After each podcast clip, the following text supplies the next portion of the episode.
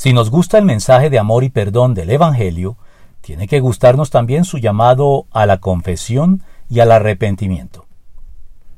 Al amparo del hecho de que Dios es amor, primera de Juan 4.8, y la creencia en que, como tal, al final no condenará a nadie, el aspecto del cristianismo que ha terminado ofendiendo y escandalizando más a la sociedad de hoy es la noción de pecado, al punto que una de las cosas más difíciles es llevarles el Evangelio a esos hombres de bien, trabajadores y satisfactoriamente responsables en sus hogares con sus esposas e hijos, que pagan sus impuestos cumplidamente y que, en sus propias palabras, no le hacen mal a nadie.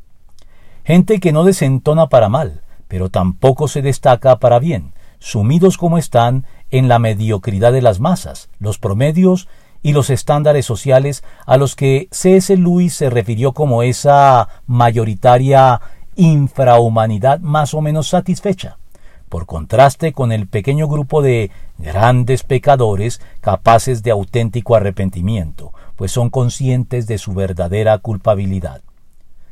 Personajes que, ante la mención del pecado, se retiran de la conversación y cambian el tema debido a que supuestamente eso no tiene nada que ver con ellos. Y es que nos gusta aquello del perdón, pero no lo del arrepentimiento. Tanto así que al definir la ya mencionada y censurada gracia barata, el teólogo Dietrich Bonhoeffer se refirió a ella justamente como la predicación acerca del perdón sin requerir el arrepentimiento, la comunión sin la confesión. Pero a despecho de quienes así piensan, Cristo sigue exhortándonos a todos en el Evangelio para que produzcan frutos que demuestren arrepentimiento. Mateo 3:8.